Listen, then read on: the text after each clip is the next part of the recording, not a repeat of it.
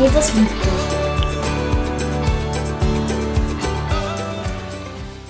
Amen. Wunderbar.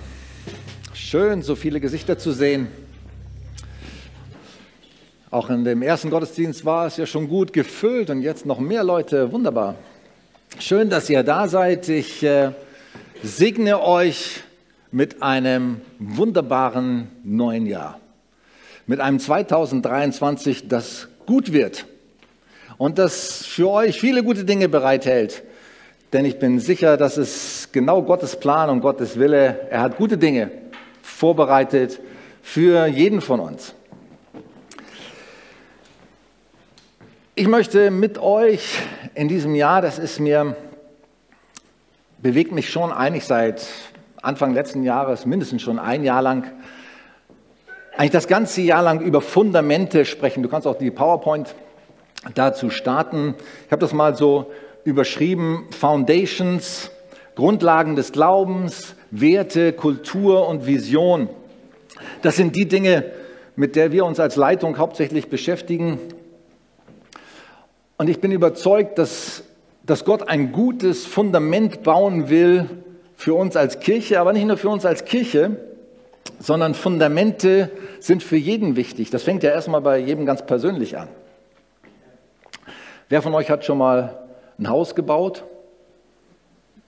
Schon ein paar Leute. Das Erste, was man macht, ist ein Fundament legen, oder? Also ich habe auch schon zwei Fundamente. Bei meinem eigenen Haus habe ich das Fundament nicht selber mitgelegt, das hat eine Firma gemacht, aber ich habe bei Anton, der war im ersten Gottesdienst da, da habe ich mitgeholfen, da habe ich selber Eisen reingelegt in den Beton und äh, bei meinem Sohn habe ich mitgeholfen, das Fundament zu legen. Es ist wichtig, dass man ein gutes Fundament legt, wenn man baut. Und da muss viel Eisen rein, das muss was aushalten können.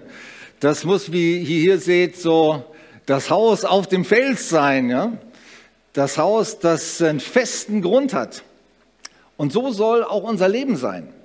Unser Leben soll auf guten, festen, soliden Fundamenten stehen. Und die gibt uns Gott.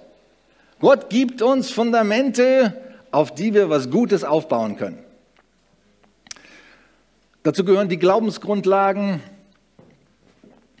Daran haben wir hier als Kirche schon vor über 25 Jahren gearbeitet. Die wenigsten von euch kennen sie, aber wir werden sie dieses Jahr nochmal sag mal, auffrischen, lebendig machen, auch neu formulieren, in aktuelle Sprache bringen, in aktuelle Bezüge, auch zu unserem Leben und zu dem, was wir als Kirche machen, bringen. Glaubensgrundlagen sind sehr wichtig, sehr entscheidend, aber auch Werte, die Kultur, die uns ausmacht, das, was wir was uns prägt, wie wir mit Dingen umgehen wollen, wie wir miteinander leben wollen. Auch die Vision, die wir verfolgen, den Auftrag, den wir haben als Kirche. All das sind die Fundamente und die Grundlagen unseres Glaubens. Und jeder braucht das auch für sich selber. Es ist quasi wenn du jetzt Glaubensgrundlagen, Werte, Kultur und Vision zusammennimmst, das ist sowas wie ein Charakter, wie eine Persönlichkeit. Also wenn ich das jetzt mal auf dich selber beziehe, deine Überzeugungen, deine Werte, das, was du glaubst, das, was dich ausmacht, auf welche Ziele du dich ausrichtest, welche Vision du verfolgst mit deinem Leben, das ist deine Persönlichkeit. Das macht dich aus. Das ist dein Charakter. Und auch wir als Kirche brauchen insgesamt einen Charakter, eine Persönlichkeit, ein Profil. Und das wird gebildet aus diesen Dingen, aus den Grundlagen des Glaubens, des Werten, Kultur und Vision. Du kannst mal die nächste Folie weitermachen. Das ist jetzt ein Auszug aus der Bergpredigt. Im Grunde ist es das Ende der Bergpredigt. Die Bergpredigt, die ja am ausführlichsten wird sie bei Matthäus wiedergegeben, drei Kapitel, Kapitel 5 bis Kapitel 7. Im Lukas ist sie ein bisschen verteilt, zerstückelt auf verschiedene Teile. Die wichtigste und grundlegendste Predigt, die Jesus gehalten hat, in der er wie in einem Manifest zusammenfasst, worauf es ankommt in unserem Leben. Ein Fundament. Jesus legt ein Fundament mit dieser Predigt. Und am Ende sagt er, wer zu mir kommt und hört meine Worte und tut sie, ich will euch zeigen, wem er gleicht. Er gleicht einem Menschen, der ein Haus baute und grub tief und legte den Grund auf Fels. Jemand, der ein Fundament hat für sein Leben. Das ist jemand, der hört. Es fängt an mit dem Hören. Das Wichtigste ist, auf Gott zu hören, sein Wort zu hören, Predigten zu hören, das zu hören, was Gott sagt. Und genauso wichtig und vielleicht noch wichtiger ist das, dass man das, was man hört, auch tut und in sein Leben umsetzt. Denn Jesus sagt dann weiter, es gibt auch Leute, die hören, aber tun es nicht. Die gleichen einem Menschen, der sein Haus auf, ein, auf den Sand baute. Und es zeigt sich dann, wenn Schwierigkeiten auftauchen, wenn die Stürme des Lebens kommen, sagt er, wenn die Wasserfluten kommen, wenn es richtig mal hart auf hart kommt, dann zeigt sich, auf welchem Holz du geschnitzt bist. Dann zeigt sich in deinem Leben, was du an Fundament hast. Ob das hält, ob das trägt. Und das sind Menschen, die hören, die die Botschaft von Jesus hören, die sie verinnerlichen, die sie wirklich reinlassen in ihr Herz, die sie aufnehmen, am besten Tag für Tag in der Bibel lesen, forschen, studieren. Ich habe mir auch angewöhnt, immer wieder mal auch die Bibelstellen laut zu lesen, auch immer mal wieder Sachen auswendig zu lernen. Jemand, der das wirklich hört und in sein Herz lässt, aber der dann auch sagt, und Gott fragt, was soll ich damit machen, was du mir sagst? Ich will das umsetzen in meinem Leben. Ich will, dass das Realität wird, dass sich das manifestiert, dass man das sehen kann an meinem Leben, was du sagst, dass sich das in meinen Handlungen, in, mein, in dem, was ich tue, zeigt. Das sind Menschen, die ein festes Fundament haben. Das sind Menschen, die ihr Haus auf Fels gebaut haben. Wir haben ja, wie gesagt, viel schon an Fundamenten gearbeitet, Glaubensgrundlagen. Im letzten Jahr haben wir an Werten, sehr viel an Werten gearbeitet. Was sind eigentlich die Werte, die für uns als Kirche wichtig sind? Und eine der Werte, die wir formuliert haben, heißt, wir rechnen mit Gott. Das ist auch die Überschrift meiner Predigt heute. Wir rechnen mit Gott. Und ich habe es deswegen rausgepickt. Es ist zwar nicht, sag mal, Wert Nummer eins. Wir haben, ich glaube, insgesamt zwölf Werte definiert. Und dieser Wert steht an der dritten Stelle. Wir rechnen mit Gott. Ich sage es deshalb, weil wir auch heute, ich habe es deswegen rausgenommen, diesen Wert weil wir heute in eine Fasten- und Gebetszeit starten, eine dreiwöchige Fasten- und Gebetszeit. Gott hat mir das im September letzten Jahr aufs Herz gelegt, klar zu mir gesprochen, ruf ein Fasten aus und eine Gebetszeit aus für die ganze Kirche. Wir müssen Gott suchen am Anfang des Jahres. Wir dürfen nicht einfach so hineinschlittern und einfach so weitermachen wie letztes Jahr. Nein, wir müssen ihn suchen, wir müssen ihn bestürmen. Herr, komm du. Wir rechnen mit dir. Wir brauchen dein Wirken, deine lebendige, neue, frische Kraft, den Wind deines Geistes. Wir suchen dich und wir brauchen dich. Hey, können wir sowas produzieren, dass Gott wirkt? Dass er kommt mit seiner Kraft, mit seiner Frische? Dass er uns lebendig macht? Dass er uns Power gibt, dass er ganz neue Dinge in unserem Leben bewirkt, das können wir nicht. Und deswegen suchen wir Gott, deswegen fasten und beten wir, weil wir brauchen ihn. Wir brauchen Gott für die wichtigsten Dinge im Leben, brauchen wir ihn. Nicht nur als Kirche, auch ganz persönlich, jeder von uns. Wer von euch ist hier, der sagt, ich brauche Gott nicht? Hm, würde mich auch wundern, wenn jetzt jemand die Hand heben würde. Wäre ja auch peinlich, sage ich mal, aber du wärst ja auch nicht hier, wenn du sagst, ich brauche Gott nicht, oder? Herr, ich brauche dich. Ich merke, Am meisten brauche ich ihn in meiner, in meiner Persönlichkeit, in meinem Herzen, dass da Feuer ist. Ich sage zu Gott ganz oft, Herr, entzünde mein Herz. Gib ein Feuer in mein Herz. Eine Leidenschaft, ein Brennen, eine Liebe für dich. Und eine Liebe für die Dinge, die dir wichtig sind. Entzünde mein Herz. Das kann nur Gott tun. Das kann nur der Heilige Geist in uns legen.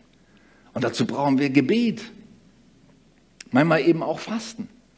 Und Gott hat mir klar gezeigt, wir, wir, müssen, wir dürfen nicht einfach nur so weitermachen, sondern wir müssen mit Gott rechnen.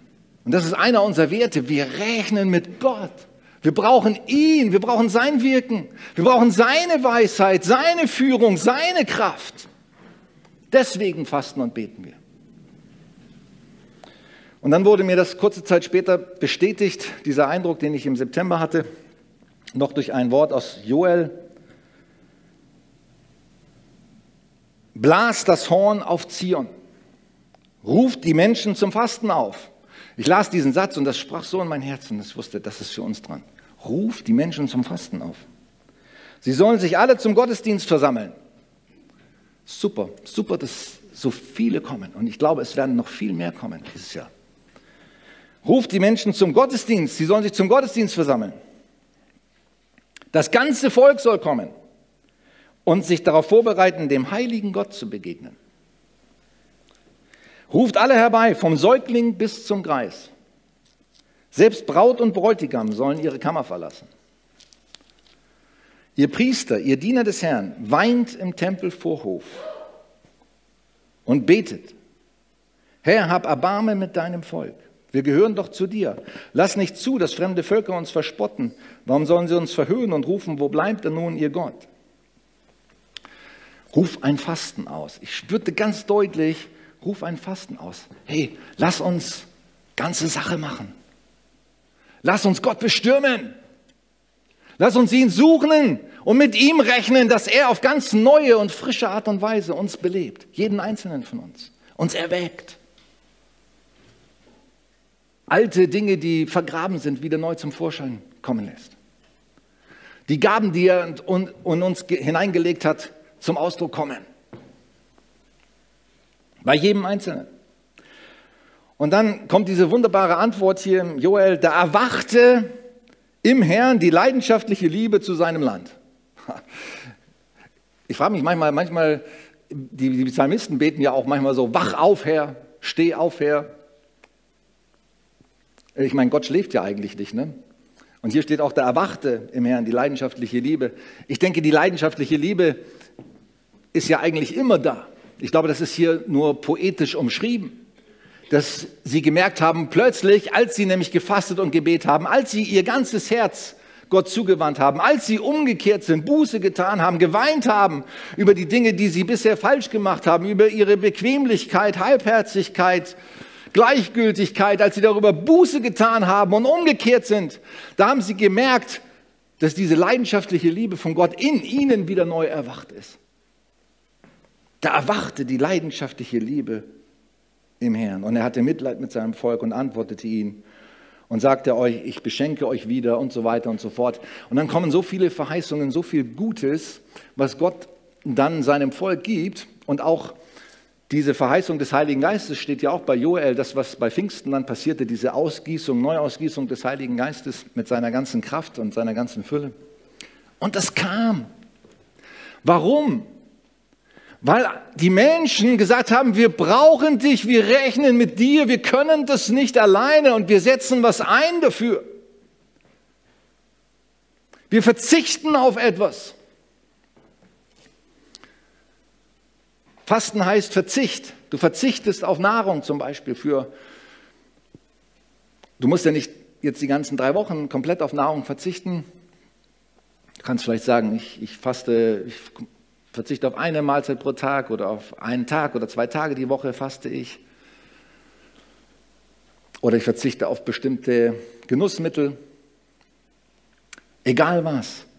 Wenn du das einsetzt und sagst, ich tue das für Gott, ich setze das ein, weil ich dir damit zeigen will, ich habe Hunger, ich habe Sehnsucht nach dir.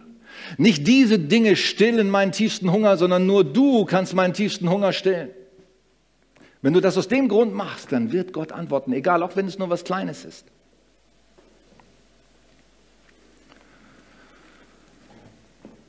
Und ich wünschte mir, dass wir alle auf bestimmte Dinge während dieser Zeit, auf, in diesen drei Wochen, auf bestimmte Dinge verzichten, die uns ablenken, zum Beispiel den ganzen Netflix und Internetkram und äh, Instagram und Facebook-Posts, die uns eigentlich nur ablenken. Wisst ihr, was ich meine? Wer kennt sich da aus? Die uns eigentlich nur viel Zeit rauben. Wie viele Stunden könnten wir da sparen? Und stell dir mal vor, du würdest die Stunden, die du sinnlos vergeudest, für irgendeinen Müll dir reinziehst, den du eigentlich gar nicht brauchst, und du würdest die Zeit einsetzen für Gott, ihn zu suchen, zu beten, dich mit anderen zu treffen zum Gebet, in der Bibel zu lesen, gute Bücher zu lesen. Hey, ich glaube hier, da würde ein Ruck gehen durch die ganze Kirche, oder?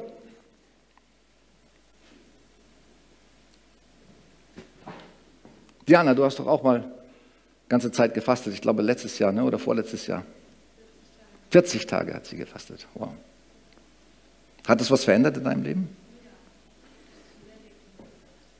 Das verändert was. Wenn du auf Dinge verzichtest und diese Zeit nutzt und setzt sie für Gott ein, hey, das verändert dich. Willst du verändert werden? Wollen wir verändert werden? Wollen wir neuen Wind, neuen, neue Dynamik bekommen? Dann lasst uns auf was verzichten, was uns ablenkt, was uns Kraft raubt oder sogar noch mehr einsetzen und mal auf Nahrung verzichten für eine Zeit und in der Zeit Gott ganz neu suchen. Das wird uns sehr stark, ich habe auch schon öfter gefastet, werde auch dieses Mal, ich habe mir vorgenommen jedenfalls, die längste Zeit, die ich jemals gefastet habe, zu fasten am Anfang dieses Jahres. Und ich habe immer erlebt, wenn ich gefastet habe, man wird sensibler für den Heiligen Geist. Man wird sensibler für sein Reden. Man kriegt auch mehr Freude. Man wird sich bewusster, was eigentlich die wichtigsten Dinge sind im Leben. Das bewirkt es. Nimm dir die Zeit, setz das ein. Und das gehört eben auch zu einem, einer unserer Fundamente. Wir rechnen mit Gott. Wenn wir beten und fasten, drücken wir aus und sagen wir, wir rechnen mit dir. Zeige euch jetzt mal einen kleinen Videoclip. Ich habe zwei Clips mitgebracht aus einem Film. Ich habe diesen Film schon mal in einem Come and See Gottesdienst verwendet, aber ich finde, er passt und äh, man kann sich das ruhig zum zweiten Mal anschauen. Also ihr, ich möchte, dass ihr auf alle Netflix-Filme verzichtet, aber diesen Film dürft ihr euch anschauen.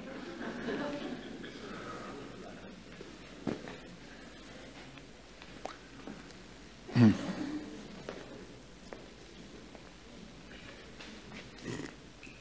Manchmal stürzt es ab da oben. Ich muss vielleicht nochmal neu starten, genau. Das war im letzten Gottesdienst auch so. Da gibt es einen kleinen technischen, technische Probleme bei uns.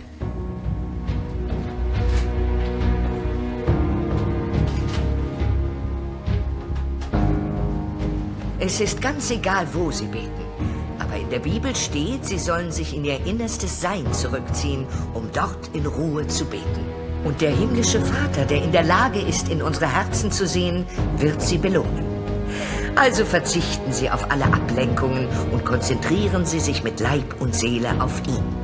Wenden Sie sich Gott bedingungslos zu und erkennen Sie, dass Sie ihn brauchen. Seien Sie dankbar für den Segen, den Sie empfangen haben und wenden Sie sich mit Ihren Bitten und Wünschen an ihn. Wenn es etwas gibt, das Sie beichten müssen, dann beichten Sie es. Bitten Sie Gott um Vergebung. Vertrauen Sie auf Gottes Wort, wenn er sagt, dass er Sie liebt und für Sie sorgen wird. Und beten Sie für Ihren Mann, Ihre Tochter und alle diejenigen, die der Herr Ihnen in den Sinn kommen lässt. Aber übereilen Sie nichts. Nehmen Sie sich die Zeit, die Sie brauchen, und hören Sie in sich hinein.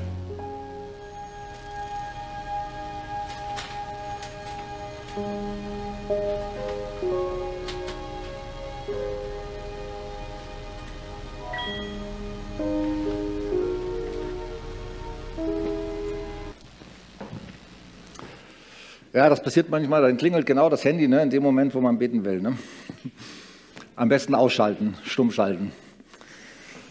Irgendwo anders hinlegen, dass man nicht abgelenkt wird. Der Film heißt War Room, falls ihn jemand nicht kennt, sehr empfehlenswert. Wenn ihr euch äh, einklingt, und ich hoffe, es machen alle, in diese Fasten- und Gebetszeit, dann würde ich euch sehr empfehlen, diesen Film anzuschauen, möglichst am Anfang, weil er sehr inspiriert fürs Gebet. Wir müssen uns Zeit nehmen, Zeit reservieren. Am besten auch ein, ein Zimmer hier, die Frau, die in dem Film, die räumt ein ganzes Zimmer frei, dass sie als ihren War Room, so nennt sie ihn, ihren Kriegsruhm, ihren Kampfruhm, Kampfraum, Kampfzimmer reserviert. Da liest sie Bibel, da klebt sie laut der Bibelverse an die Wand, die sie ausspricht, proklamiert, äh, die sie hineinbetet in ihr in ihr Leben und da kämpft sie die entscheidenden Kämpfe in ihrem Leben. Hast du so einen Platz? Oder hast du so eine Zeit reserviert? Musst es nicht in deinem Kämmerlein machen. Jesus sagt ja, geh in dein Kämmerlein, schließ es zu und dann fang an, da deine Kämpfe zu kämpfen. Gott wird dich belohnen. Manche haben nicht so ein Kämmerlein, aber Du kannst dir eine Ecke in deinem Wohnzimmer oder an deinem Küchentisch oder vor allem wichtig ist eine bestimmte Zeit reservieren, in der du das machst. Oder du gehst auf einen Spaziergang. Egal wie du es machst, aber mach es. Kämpf die Kämpfe im Gebet. Schlag die Schlachten im Gebet.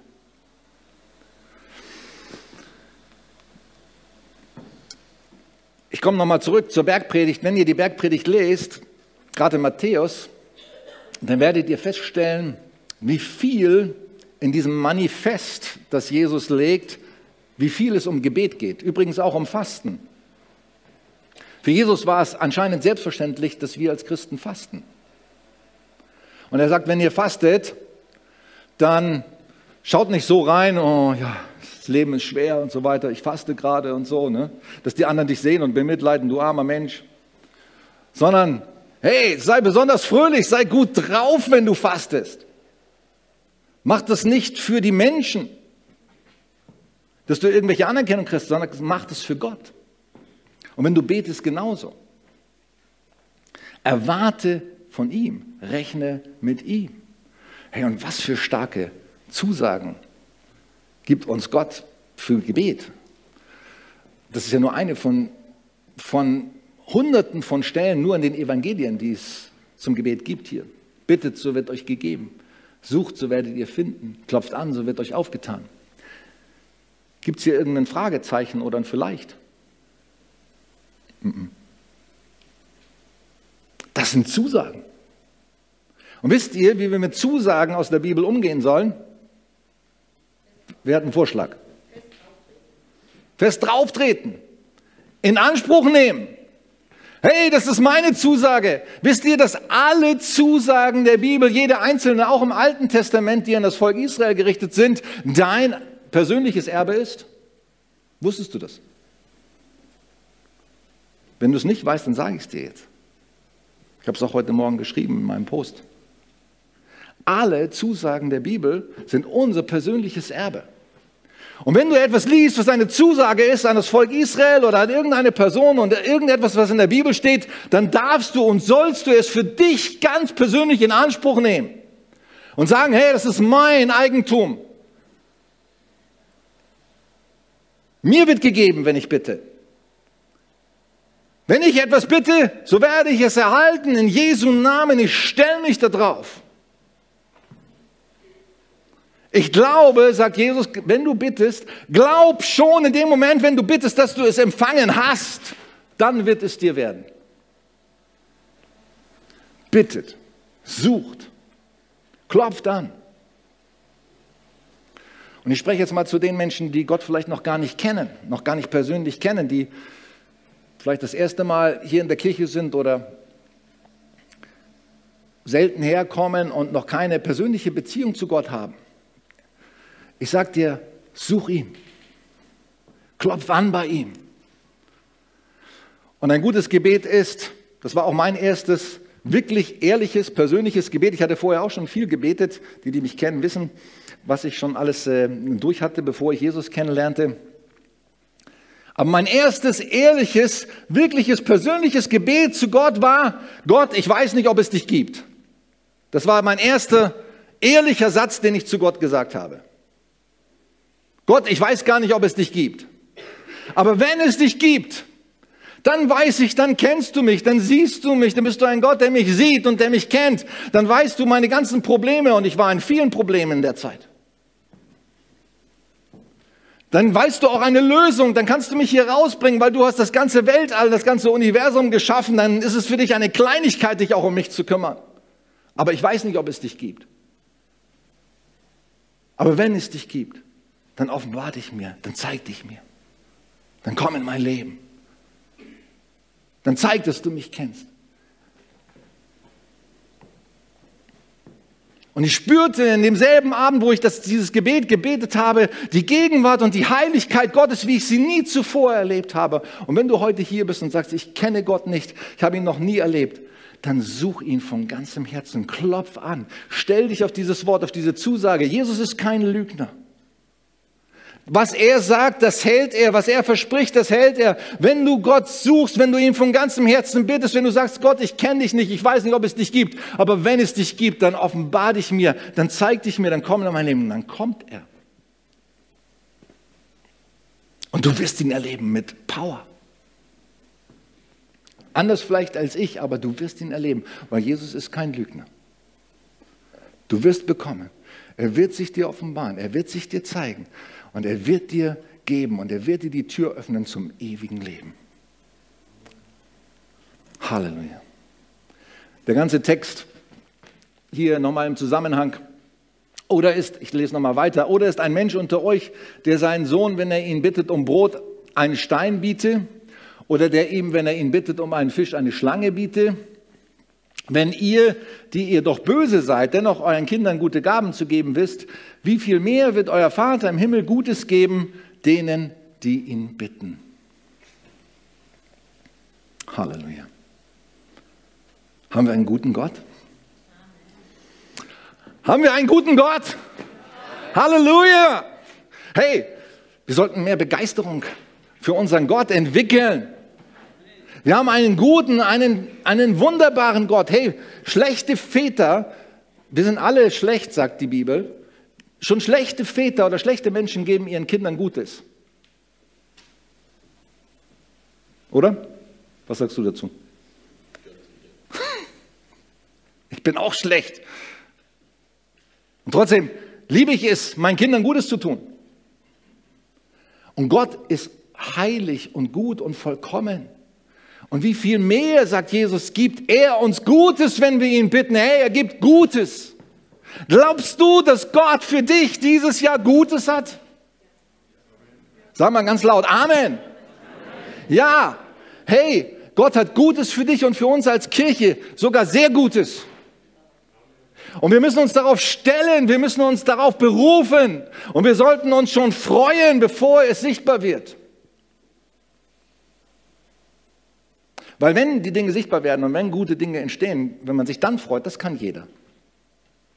Aber wir als gläubige Menschen, wir sollten auf den schauen, der unsichtbar ist. Wir sollten uns auf die Dinge stellen, auf die Dinge berufen, die noch nicht sichtbar sind. Das ist Glaube. Und uns schon jetzt daran freuen und darauf berufen, Gott, du gibst uns Gutes. Hey, du gibst mir Gutes dieses Jahr. Du gibst uns als Kirche eine gute und wunderbare Zukunft. Wir stellen uns darauf. Und wir müssen manchmal auch kämpfen. Dazu noch zwei andere Bibelstellen hier aus, äh, aus dem Petrusbrief und aus dem Jakobusbrief. So demütigt euch nun unter die gewaltige Hand Gottes, damit er euch erhöhe zu seiner Zeit.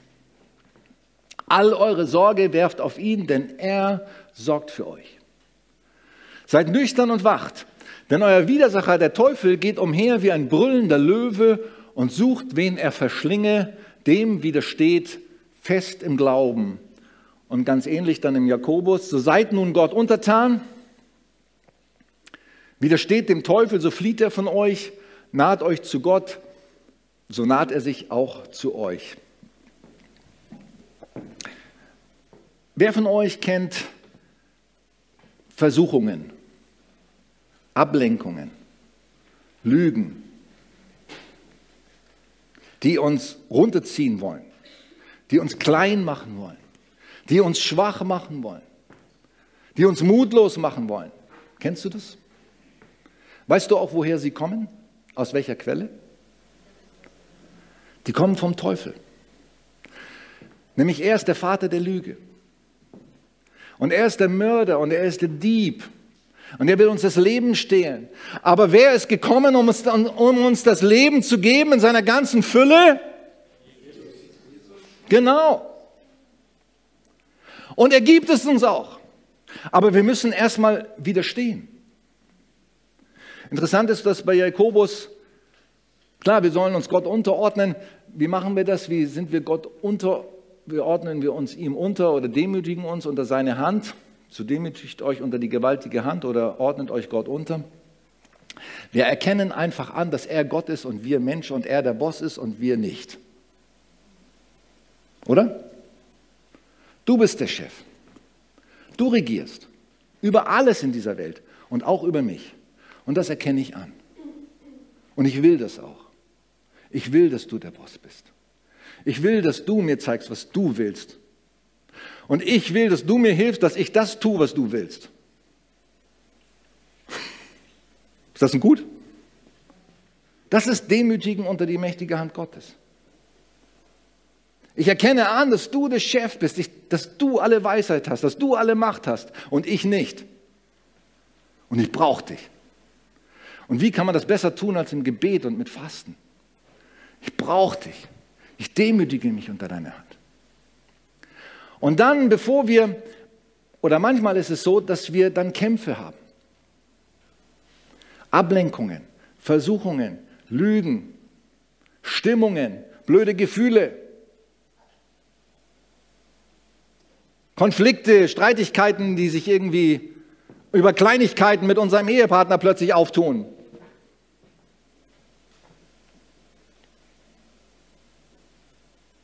Hast schon wieder deine Barthaare nicht weggewischt vom, aus dem Waschbecken und hast schon wieder das liegen gelassen und jenes und dann entwickeln sich Streitigkeiten über so Kleinigkeiten. Das kennt jeder von uns. Und es können so schnell Dinge entstehen, die uns ablenken wollen, die uns wegziehen wollen vom Wesentlichen, vom Eigentlichen. Und dahinter steckt der Teufel. Und wir müssen ihm widerstehen. Wir müssen ihm die Stirn bieten. Und wir müssen ganz deutlich sagen, du hast nichts mehr zu suchen in meinem Leben. Verschwinde. Sagst du das manchmal?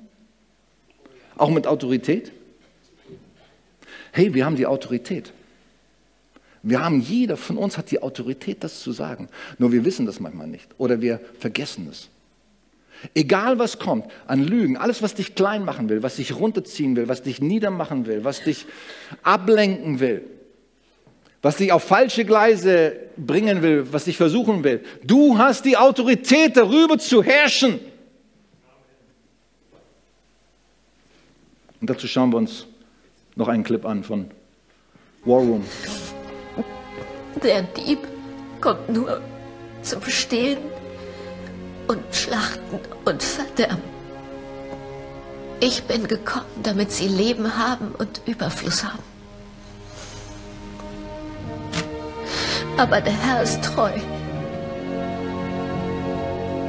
Er wird euch stärken und bewahren vor dem Bösen. So seid nun Gott untertänig. Widersteht dem Teufel. So flieht er vor euch.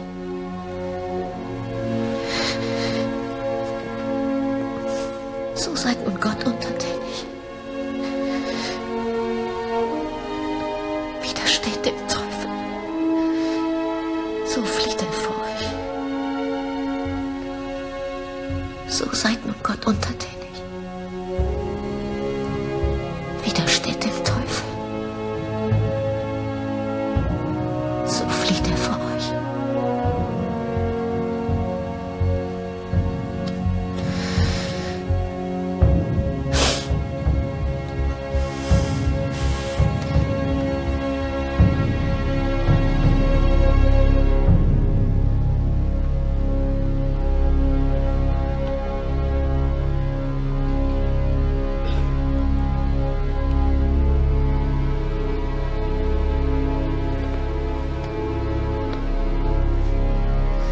Ich weiß nicht, wo du bist, Teufel. Aber ich weiß, du kannst mich hören. Du hast mich verunsichert, in die Irre geführt. Doch das wird jetzt ein Ende haben. Jetzt ist Schluss damit. Und zwar endgültig.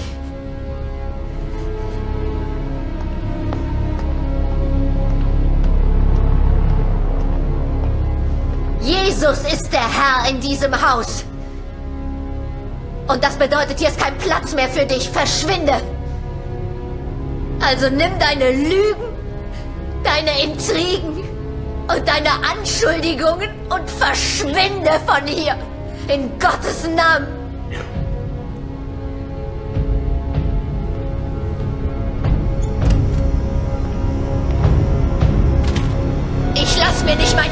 Zerstören und die Beziehung zu meiner Tochter und lass die Hände von meinem Mann.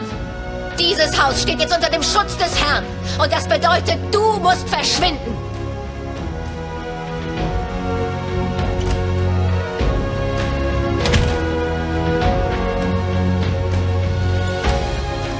Und da ist noch etwas. Ich habe es so satt, dass du mich der Freude beraubst. Aber das wird sich jetzt auch ändern. Meine Freude hängt nicht ab von meinen Freunden, sie hängt nicht ab von meiner Arbeit und nicht einmal von meinem Mann. Meine Freude hat ihren Ursprung in Jesus. Und falls es dir entfallen sein sollte, er hat dich bereits besiegt. Also begib dich wieder in die Hölle, wo dein Platz ist. Und lass meine Familie endlich in Ruhe.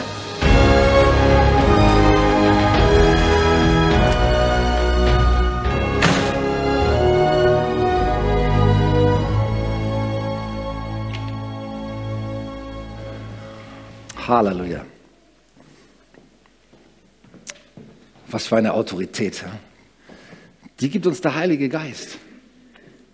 Heilige Geist gibt uns eine Autorität, aufzustehen im Glauben, den Lügen und den Versuchungen und Anklagen des Teufels zu widerstehen und ihn rauszuschmeißen aus unserem Leben. Und dann werden wir eine Nähe und eine Tiefe und eine Freude Gottes erleben wie nie zuvor. Lasst uns diese Autorität von ganzem Herzen ergreifen.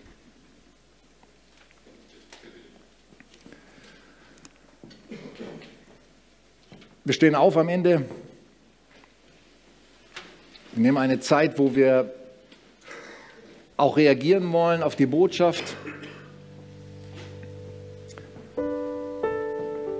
wo wir nochmal ganz persönlich hören wollen für uns selber, was soll ich mitnehmen aus diesem Gottesdienst?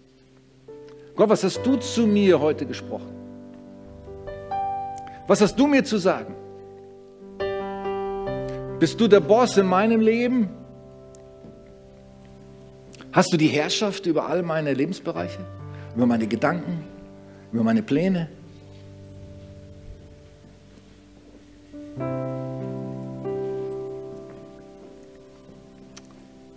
Ich möchte aufräumen, ich möchte die Dinge, Sachen rausschmeißen, die dir im Weg stehen. Ich will mein Leben auf ein festes Fundament bauen. Ein Fundament, das trägt, das hält, wo ich gute Dinge drauf aufbauen kann. Und das Fundament bist in erster Linie du, Jesus, du bist der Eckstein. Der Grund, es kann kein anderer Grund gelegt werden, sagt Jesus, sagt Paulus, als Jesus. Das Wichtigste im Fundament ist er. Und dann die die Überzeugungen, das, das, was er uns lehrt. Die Grundlagen des Glaubens, die Werte, die Kultur, die Vision, die er uns geben möchte. Darauf gründe ich mein Leben. Dein Reich an erster Stelle. Und alles andere wird mir zufallen.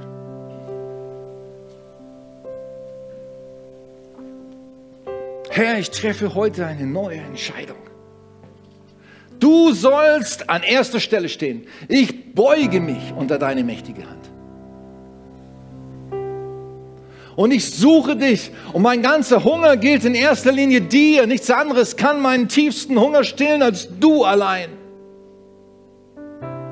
Und ich schreie zu dir von ganzem Herzen, dass du ihn stillst.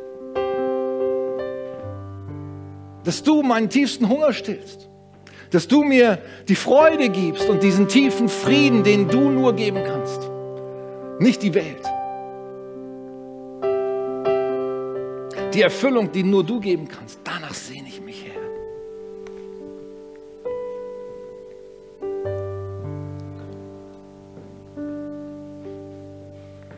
Und ich danke dir, Jesus, dass du gekommen bist, um jedes Joch zu zerbrechen.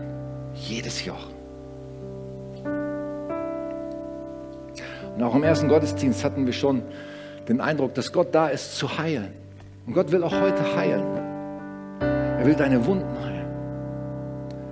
Und er will jedes Joch zerbrechen über dein Leben. Er will alle Lügen, alle Herrschaft des Teufels vernichten in deinem Leben. Und er hat die Macht dazu und die Kraft dazu durch seinen Geist.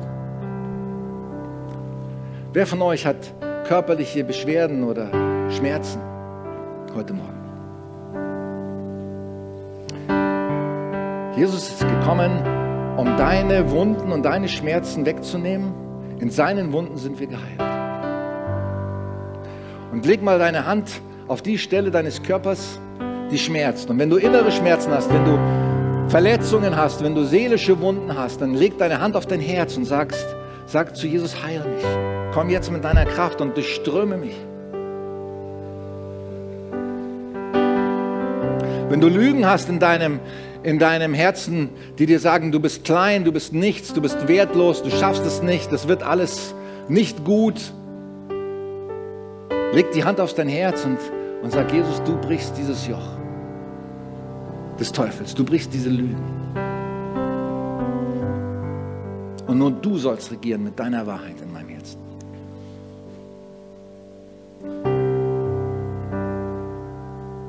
Und wir widerstehen in deinem Namen, Jesus. All dem, was der Teufel versucht hat, uns zu stehlen, uns zu rauben, an Gesundheit, an Freude, an Frieden, an guter Gemeinschaft, an Zuversicht, an Hoffnung. Satan, in Jesu Namen widerstehen wir dir und wir sagen dir, hau ab und verschwinde mit all deinen Lügen aus unserem Leben. Raus! Jesus ist gekommen, um uns das Leben zu geben in seiner ganzen Fülle. Und Herr, wir nehmen das in Anspruch von dir.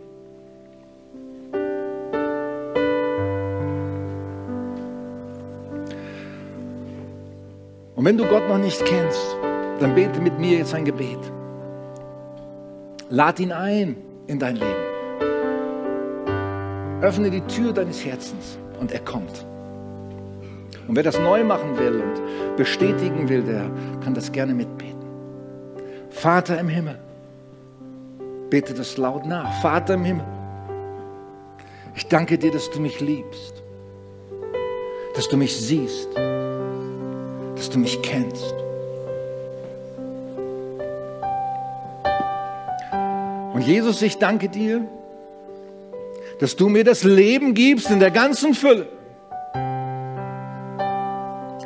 Und ich empfange das jetzt in deinem Namen. Ich öffne mein Herz für dich. Komm in mein Leben.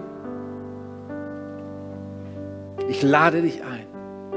Ich öffne dir die Tür bitte dich um Vergebung für alles, was ich falsch gemacht habe. Und empfange die Vergebung, die du mir anbietest.